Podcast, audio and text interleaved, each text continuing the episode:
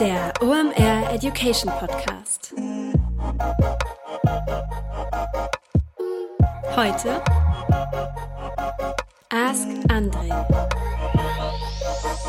Es ist wieder Montag, Zeit für OMR Education. Mein Name ist Rolf Herrmann, ich bin der Chefredakteur der OMR Reports und heute heißt es wieder Ask Andre. Ihr hört, mein Schnupfen ist fast weg, dafür sind eure Fragen wieder da, die ihr uns dankenswerterweise für Andre Alper geschickt habt. Und der Großmeister des Online-Marketing-Wissens beantwortet heute auch wieder eure Fragen. Welche das sind, verrate ich euch gleich. Vorher noch ein kurzer Hinweis auf den Supporter der heutigen Episode. Den Supporter der heutigen Episode, den kennt ihr nämlich schon. Das ist GoDaddy beziehungsweise deren Podcast Go Team Bau Dein Business. Den dürft ihr euch schon mal vorstellen. Das ist ein richtig cooler Podcast. Host von dem ganzen Ding ist unser Chef Philipp Westermeier und der interviewt da ähm, junge Gründerinnen und Gründer und fragt die nach deren ja, Erfolgsrezept, nach deren Growth Hack oder was die einfach richtig gut gemacht haben, um so erfolgreich zu sein, wie sie nun mal sind.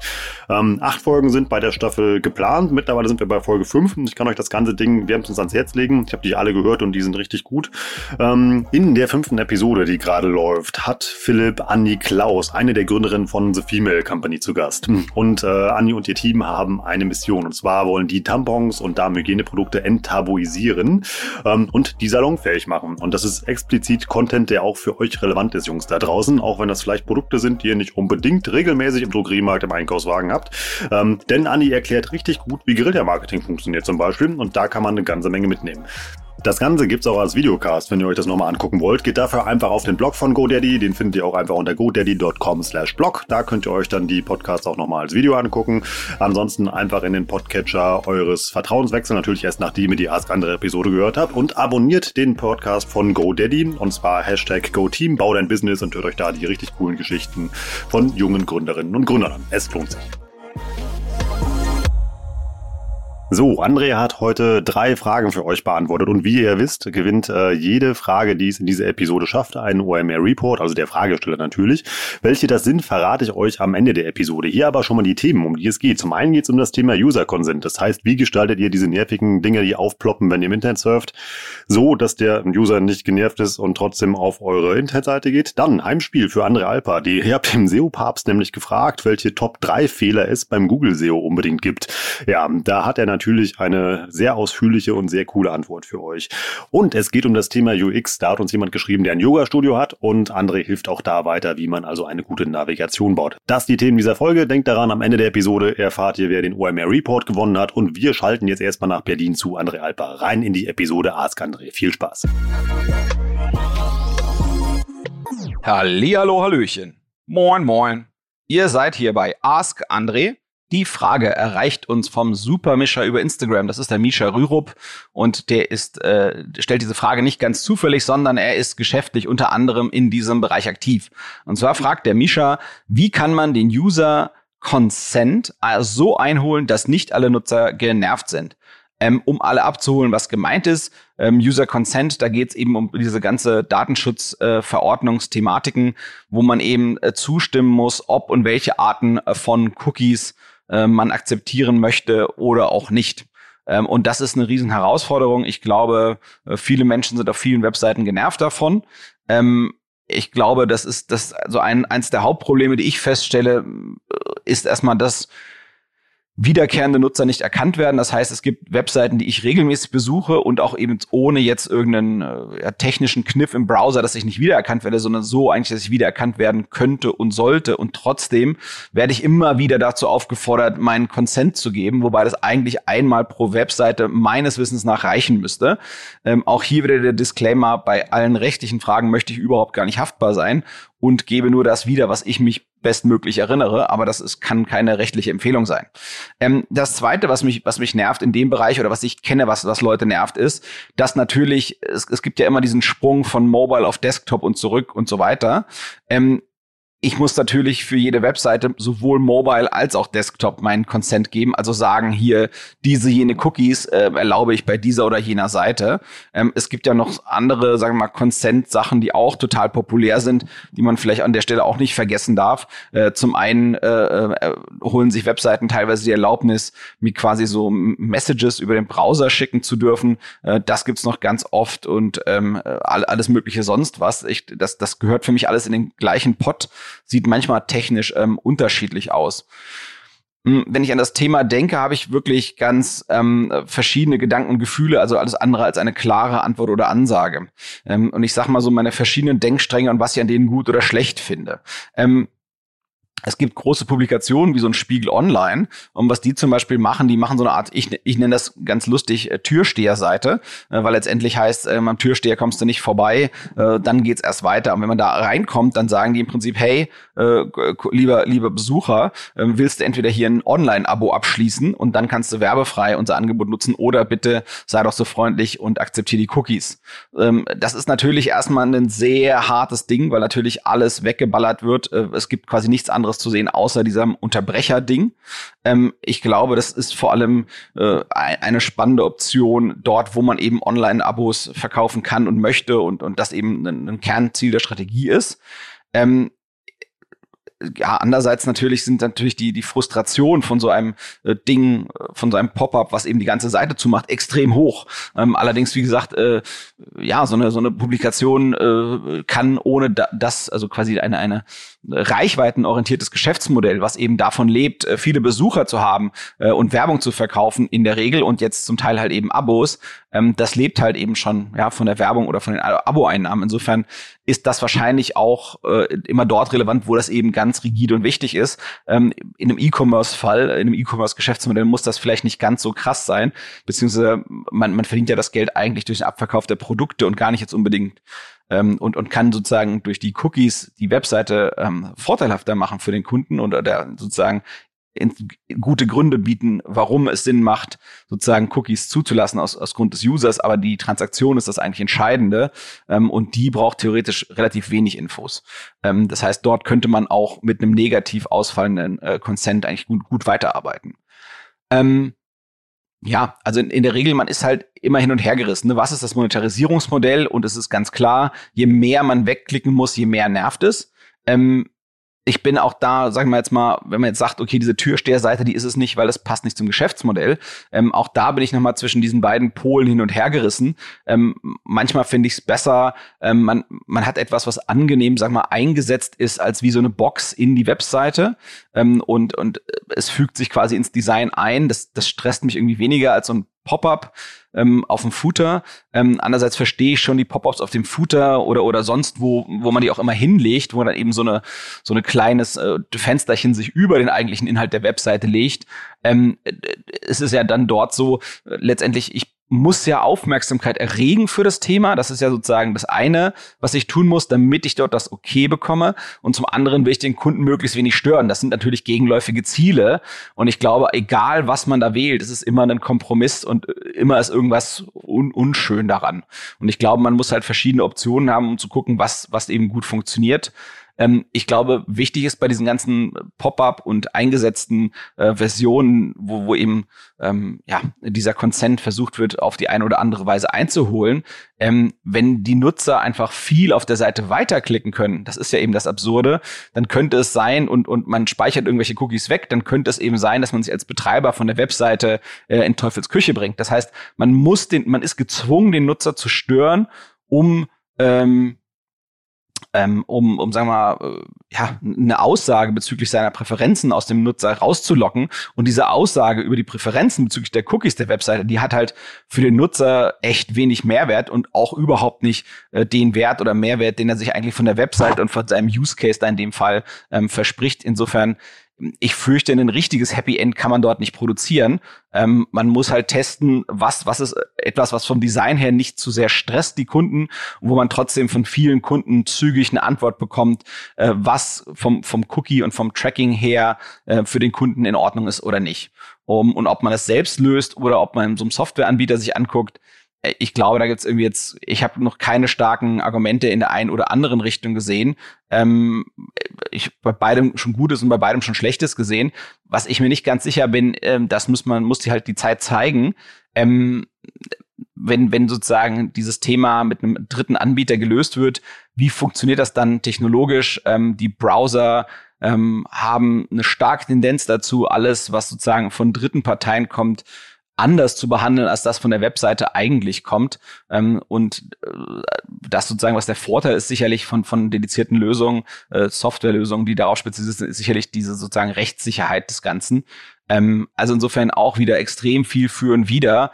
Ganz, ganz schwer zu sagen, das eine ist es eher, das andere nicht, sondern es ist so, ja, it depends und alles nicht so geil. Also insofern ist das irgendwie ein Bereich, der für mein, für mein Gefühl äh, relativ wenig Happiness produziert, sondern der ist halt ähm, etwas, was der Gesetzgeber sich ausgedacht hat als ähm, sinnreich, äh, verm vermutet als sinnreich und eingeführt hat. Ähm, und ob das erreicht wird, was intendiert war, ähm, das sei dahingestellt. Mein Gefühl ist, ähm, so wie es ist, ist es eher nicht richtig und es sollte nochmal nachkorrigiert werden.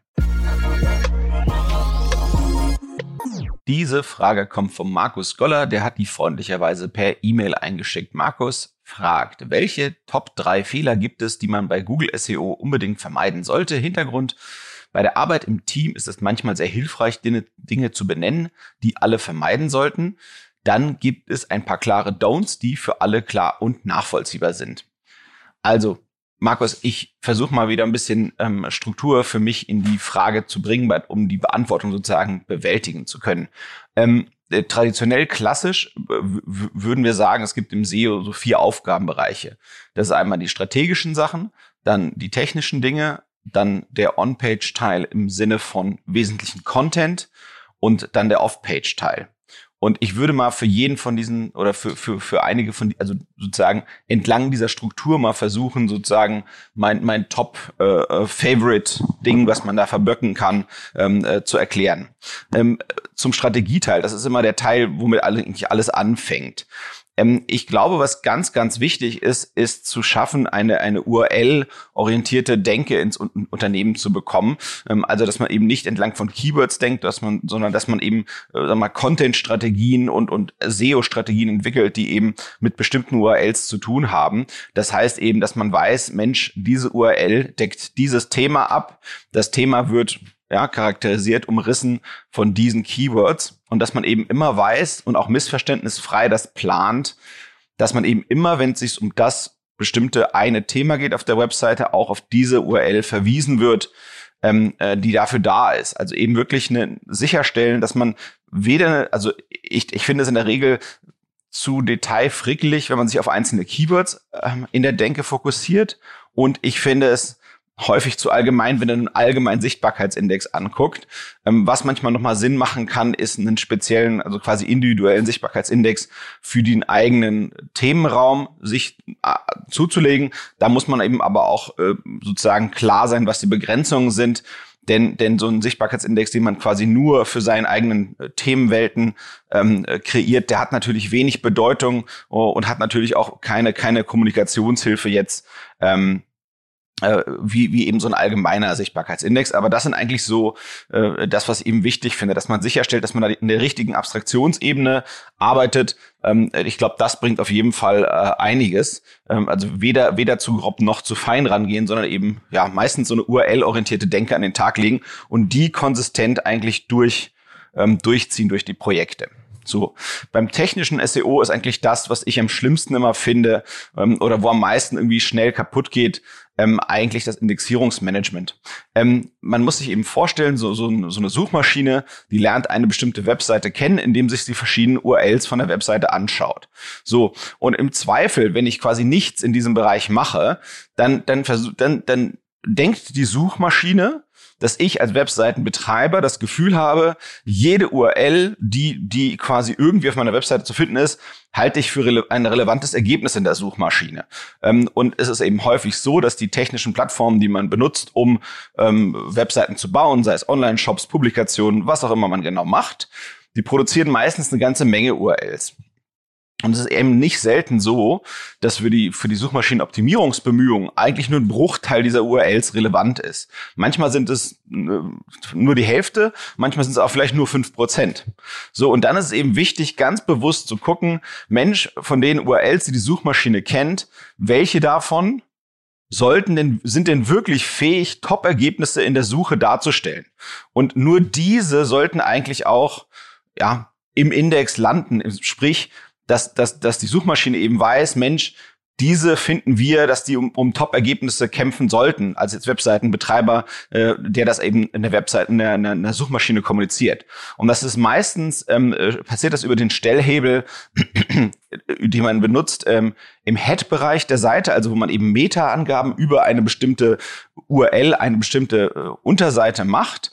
Und dort gibt's eben äh, diesen Robots-Tag, äh, den man eben mit Index oder No-Index äh, formulieren kann. Und ich würde stark dazu raten, dass eben sichergestellt ist, wenn man eine, eine Seite, an einer Seite Suchmaschinenoptimierung betreibt und betreiben möchte, dass man sicherstellt, dass die Sachen, die ein mit Index gekennzeichnet sind, also quasi das, die positive Aussagen Index haben, ähm, dass das wirklich auch Top-URLs sind, wo man eben das Gefühl hat, Mensch, die, die sind eigentlich fähig zu dem Thema, was sie beackern, eins der allerbesten Ergebnisse bei Google zu haben. So, und das, äh, das ist, glaube ich, extrem wichtig. Ja? Und wichtig ist eben auch, dass gleichzeitig diese URLs keine Konkurrenz haben innerhalb der eigenen Webseite. Dass es eben jetzt nicht, nicht zu einem Thema ähm, 8000 verschiedene URLs gibt, sondern dass ich mir eben sicher bin, hey, das ist die, die, die eine URL, die bitte kämpfen soll um dieses Thema und alle anderen, die nicht in einem dedizierten Thema hinterherarbeiten, sollten auf No-Index gestellt sein. Und damit fokussiere ich quasi die Betrachtung der Suchmaschine auf die URLs, die mir wichtig sind und, und nehme quasi Fokus weg von den Dingen, die mir nicht wichtig sind, beziehungsweise bei denen, die vielleicht technisch notwendig sind oder rechtlich notwendig sind oder einfach, wo, wo ich weiß, hey, damit ist einfach kein Blumentopf zu gewinnen. Ähm, und das kann man eben quasi einstellen, zum einen und zum anderen kann man das auch immer wieder überdenken. Das ist nichts etwas, was statisch ist, das kann sich auch mit der Zeit entwickeln. Aber da muss man auf jeden Fall eigentlich immer dran arbeiten, dass, ähm, dass das eben funktioniert. Also das heißt, dass auf der URL dann immer auch Content ist, äh, dass der, dass der Content wirklich einer der besten Stücke Content ist zu dem Thema, was man damit ad adressieren möchte, etc. Das für den Bereich technisches SEO. Den Content-Teil überspringe ich mal. Ich glaube, das ist ein einfacherer Teil. Ähm, und dann würde ich nochmal zum Off-Page-SEO springen. Ähm, ich glaube, äh, es gibt immer Mythen, Hoffnungen und Wünsche, ähm, äh, dass es im SEO, äh, dass man ohne ähm, Off-Page-Signale, was im Wesentlichen Links sind, Backlinks sind, äh, auskommen könnte. Ähm, es gibt manchmal ähm, Phänomene, wo, wo das tatsächlich der Fall ist. Diejenigen, die ich kenne, sind meistens aus dem KMU-Bereich auf sehr, sehr explizite äh, Nischen äh, zielend. Das heißt ja, irgendwie ein lokaler Anbieter irgendeiner nischigen Dienstleistung.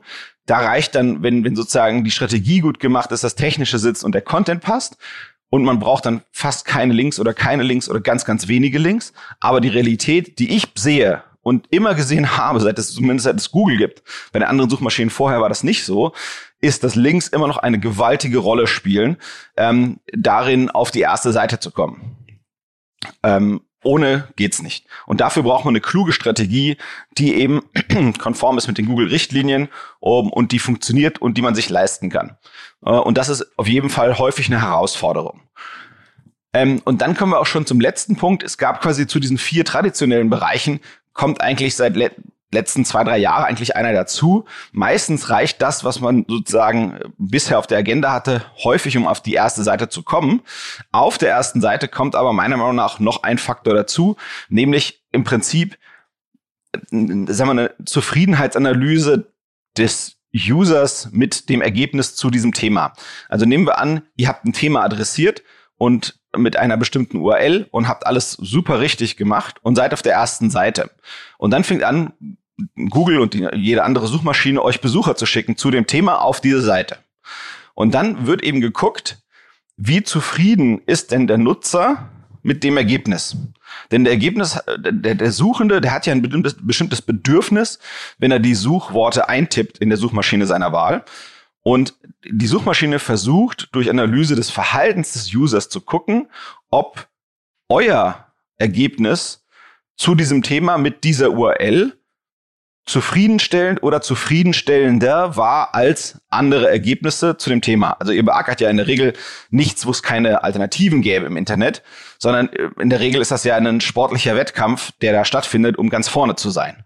So, und jetzt ist es sozusagen so, die Suchmaschine, deren, deren erklärtes Ziel ist es ja sozusagen, dir in deiner Suche zu helfen. Ähm, also zumindest mit den, mit den, mit den organischen Ergebnissen. Mit den bezahlten Ergebnissen natürlich komplett anders. Aber ähm, mit den bezahlten, äh, unbezahlten Ergebnissen, also den organischen Ergebnissen, möchte halt die Suchmaschine versuchen, dich möglichst ohne ohne große Umwege zum besten Ergebnis, was es leisten kann, zu dem Bedürfnis, was du durch, durch deine Suchbegriffe artikulierst, hinzuleiten.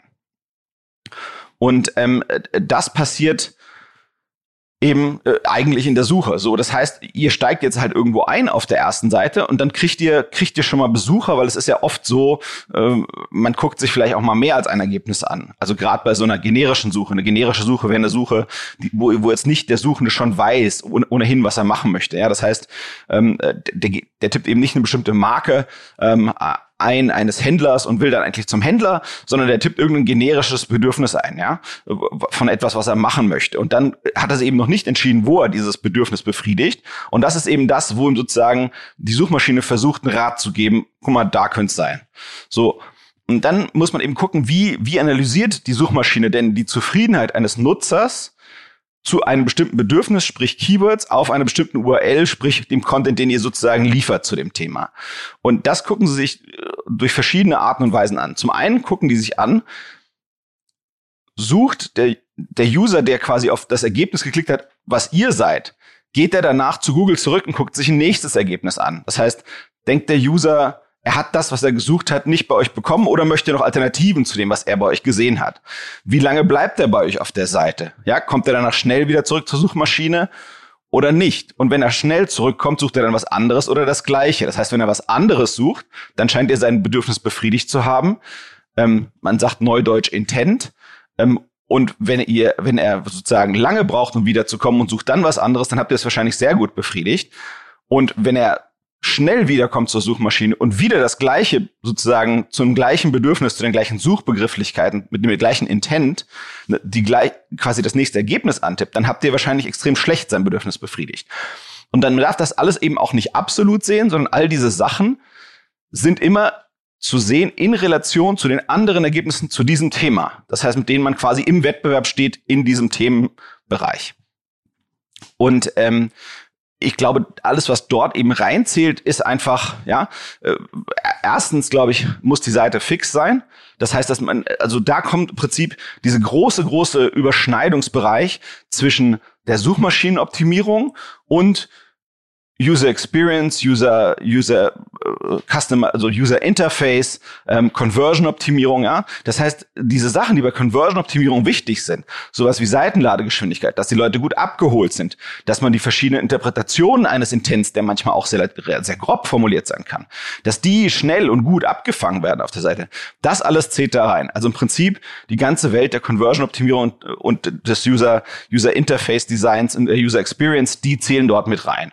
Ähm, ähm, und das ist letztendlich der Faktor, der, der, der klassisch, ähm, sagen wir mal, vor zwei, drei Jahren eben noch nicht so auf der Uhr war, der aber jetzt sehr, sehr, sehr klar da ist, weil eben äh, Google und andere Suchmaschinen äh, sich dieser, dieser Thematik mit dem Maschinenlernen eben sehr, sehr effizient annehmen können und tun. Und ähm, ich glaube, diese, dieses, dieser Themenbereich, der ist in der breiten äh, Entwicklerbevölkerung bestimmt noch nicht äh, so durchdrungen äh, oder in der bestimmten Breite des Teams noch nicht so, äh, so etabliert wie eben andere Bereiche. Ähm, aber sobald man auf der ersten Seite ist, ähm, von den Suchergebnissen äh, mit seiner URL, mit dem man da arbeitet und die ersten Besucher bekommt, dann wird dieser Faktor extrem wichtig. Ähm, also insofern kann ich empfehlen, den eben frühzeitig anzugehen. Aber der wird im Endeffekt dann wichtig, wenn man auf der ersten Seite ist. Also Markus, ich hoffe, das hilft dir und dem Team weiter und eure SEO-Erfolge mehren sich. Dazu vielleicht noch eine kleine Anmerkung. Ausnahmsweise hat mir jemand anderes geholfen als normalerweise beim Beantworten der Frage. Und zwar waren das die lieben Kollegen von Claneo aus Berlin. Das ist eine ähm, Marketingagentur mit dem Schwerpunkt auf Search und Content. Ähm, die kennt ihr vielleicht aus dem Podcast von Philipp Westermeier, wo die ab und zu Werbung schalten. Kurze Unterbrechung in eigener Sache, danach geht's weiter. Wenn ihr Bock habt, richtig tief in ein Online-Marketing-Thema einzusteigen, dann empfehle ich euch die OMR Academy. Das ist wirklich so eine Art Ferienstudium, so könnt ihr euch das vorstellen. Ihr investiert pro Woche ungefähr zwei bis drei Stunden und seid danach aber richtig fit dabei. Die Academy gibt es für Facebook und Instagram Ads, für SEA und für Digital Analytics. Ähm, was ich so cool an dem Format finde, ich habe da schon mal ein paar Module von mitgemacht und ähm, die haben mich richtig begeistert, ist, dass das eben halt kein ja, langweiliger Frontalunterricht ist. Also sitzt da nicht mit ganz vielen Leuten eben halt vor einem Bildschirm und da passiert nichts, sondern das ist ein sehr interaktives Format. Das heißt nämlich, ihr arbeitet da in Kleingruppen. Die Dozenten sind die Report- und Deep Dive-Experten, mit denen wir immer zusammenarbeiten, die direkt eure Fragen halt beantworten. Ihr löst da Übungsaufgaben alleine oder halt im Team. Das heißt, ihr lernt da am lebenden Objekt zum Beispiel, wie ihr eine Facebook-Kampagne halt zusammenschraubt, dann lasst ihr die ein bisschen laufen und danach wird die dann halt irgendwie optimiert. Nach der Zeit seid ihr richtig fit da drin, habt dabei noch ganz viele spannende Leute kennengelernt. Ich kann das wirklich nur empfehlen. Wie kommt ihr ran an euren Seminarplatz? Geht doch einfach mal auf omr.com slash academy und mit dem Gutscheincode academy10 bekommt ihr auch noch 10% auf euren Seminarplatz. Also einfach mal gehen auf omr.com slash academy und sichert euch da euren Platz mit dem Gutscheincode academy10. Diese Frage kommt vom Nick Runia aus Aachen. Ich hoffe, ich habe den Nachnamen okay ausgesprochen. Also, der Nick ähm, äh, schickt hier eine Frage, die hat, ist ein bisschen größer und mit ein bisschen konkreten ähm, URLs drin. Und ich versuche das mal für euch zu übersetzen. Im Prinzip hat Nick ein Yoga-Studio und hat dort Hauptmenüpunkte. Und äh, die Untermenüs, ähm, also das heißt, das, was man sieht, wenn man erstmal einen Hauptmenüpunkt angeklickt hat, die sind technisch hier so gelegt, äh, angelegt, dass das eben Sprungmarken sind. Das ist das, was man mit diesem ähm, Hashtag, also was man sonst irgendwie kennt als Zeichen, um Hashtags zu machen bei, bei Social Media Networks. Ähm, das kann man ja auch nutzen, um das in eine URL einzubauen. Und dann springt eben Google, man kann das äh, eben so machen, oder Entschuldigung, nicht Google, sondern der Browser, in dem ihr eine Webseite sozusagen betrachtet, wenn man dann äh, draufklickt auf einen Link, ähm, der eben so einen äh, Hashtag hat, eine solche Sprungmarke, dann äh, springt man an eine bestimmte Stelle im Text. Und diese Stellen kann man eben selbst äh, festlegen, diese Sprungmarken, also diese Ziele der Sprungmarken kann man selbst als Ersteller einer Webseite festlegen. Und das heißt eben, wenn man ein, auf einen Oberpunkt draufklickt, kommt man auf eine URL, die hat dann in der Regel zwei, drei Sprungmarken. Das heißt, ähm, ähm, äh, Nick äh, macht für sein Yoga-Studio dort eben die Inhalte von zwei, drei Unterthemen handelt er auf einer URL ab unter unterschiedlichen Sprungmarken.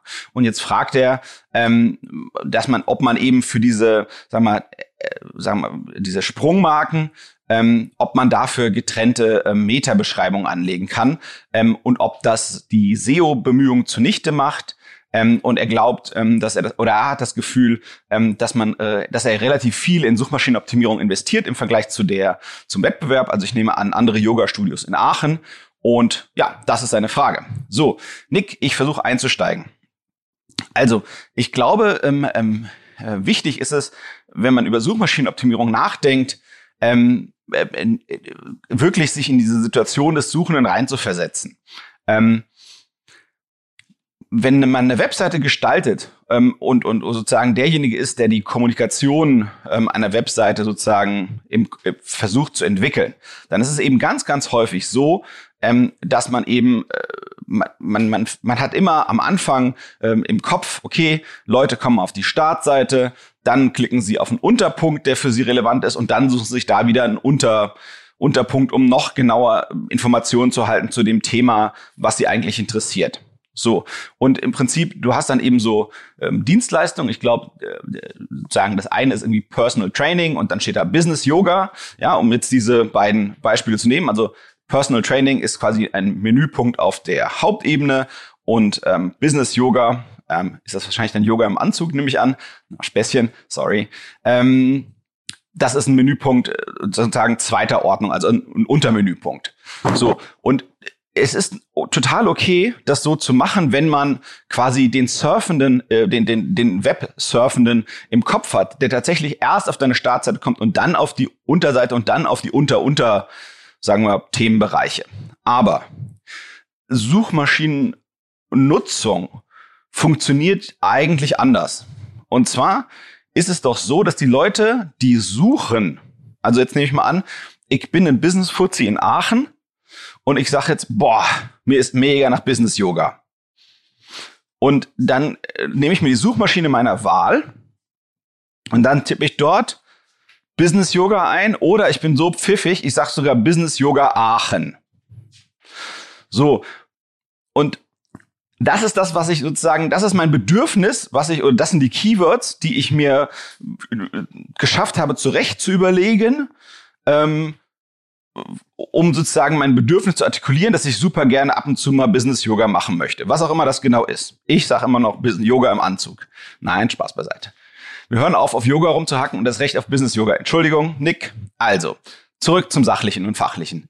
Also, ich bin der, der komische Business-Fuzzi aus Aachen, der Bock auf Business Yoga hat. Und das tippe ich in die Suchmaschine ein, indem ich das in Keywords übersetze. Ja, ich habe ja ein abstraktes Bedürfnis, das übersetze ich halt so gut ich kann, so gut ich eben Suchmaschinen bedienen kann und verstehe in Keywords und die tippe ich dort ein und sage dann eben, hey, Business Yoga oder Business Yoga Aachen.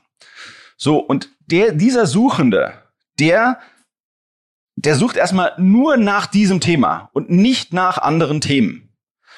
Ähm, und wenn, wenn Google so eine Seite ausspielen würde, wie diejenige, die du sozusagen erstellt hast zum Thema Personal Training, wo Business Yoga nur ein Unterpunkt ist, dann sieht das erstmal nicht nach einem total scharfen Kandidaten aus für das Ergebnis des Suchenden, der das eben in die Suchmaschine eingetippt hat. Denn die Suchmaschine interpretiert, interpretiert das so, dass es bei dir ein Oberthema gibt, ähm, äh, na, wie hieß es, Personal Training.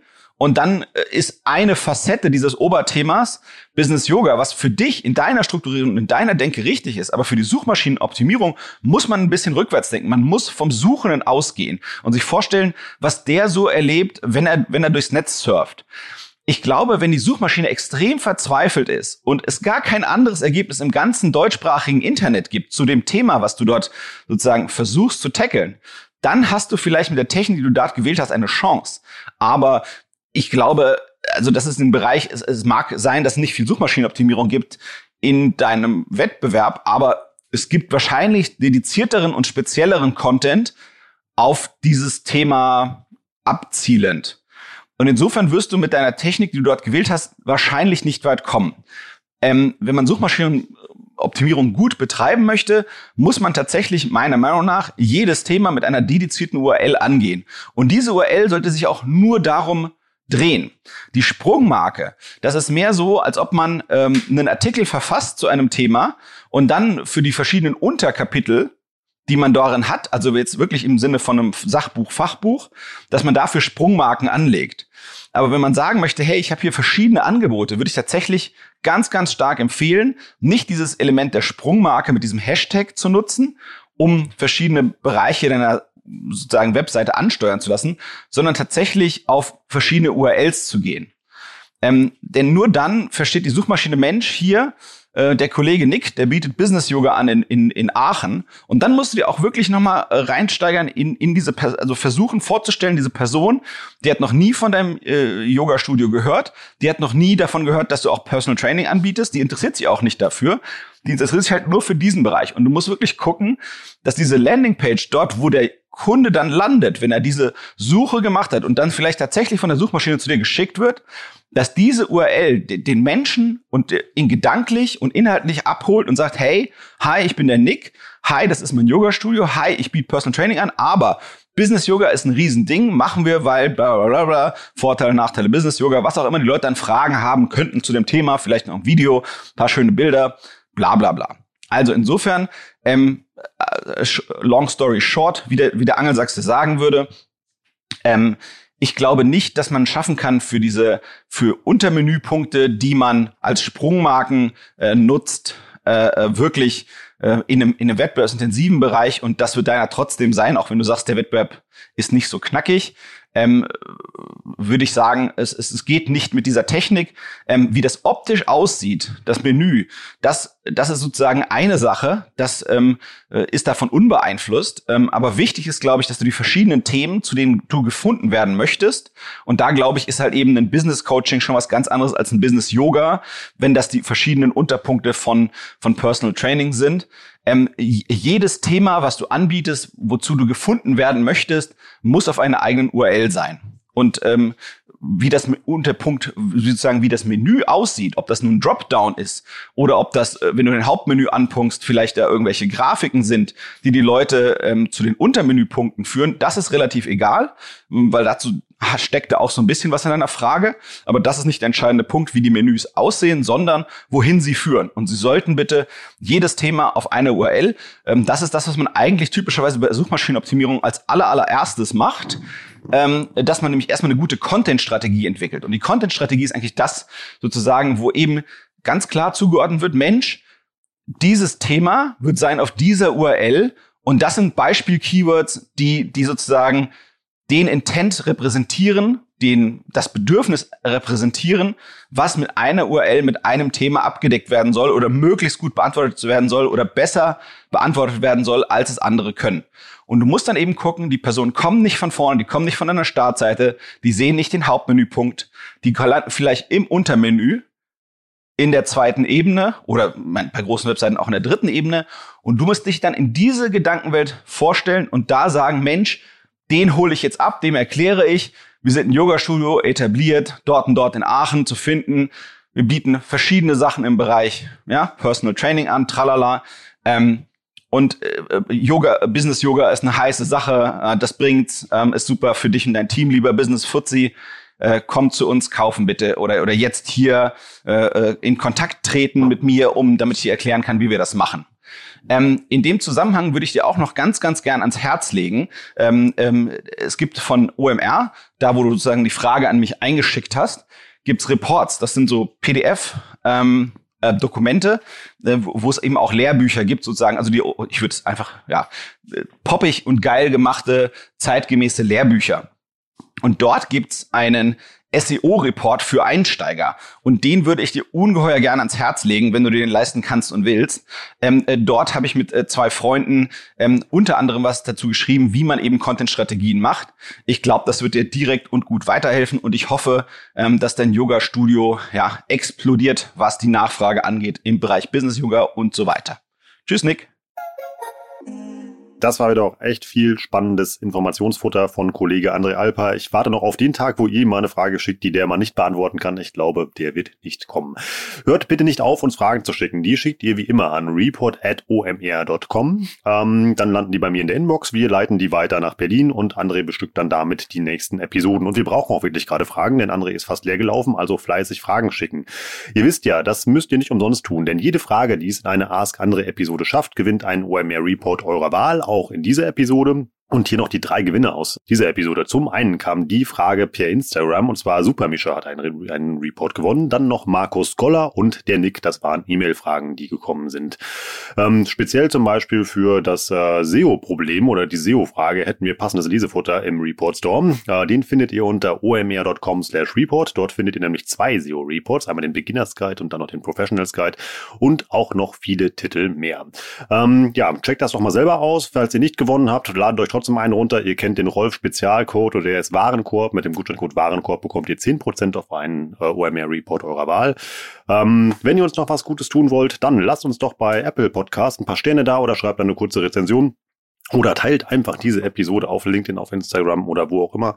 Oder schickt sie einfach mal per E-Mail an ein paar Leute, die sich das unbedingt anhören sollten. Das macht richtig Spaß zu sehen, was ihr da draußen mit unserem Content macht, den wir hier für euch produzieren dürfen.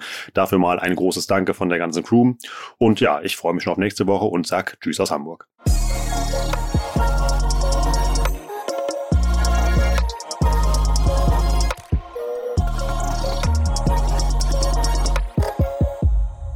Dieser Podcast wird produziert von Podstars bei OMR.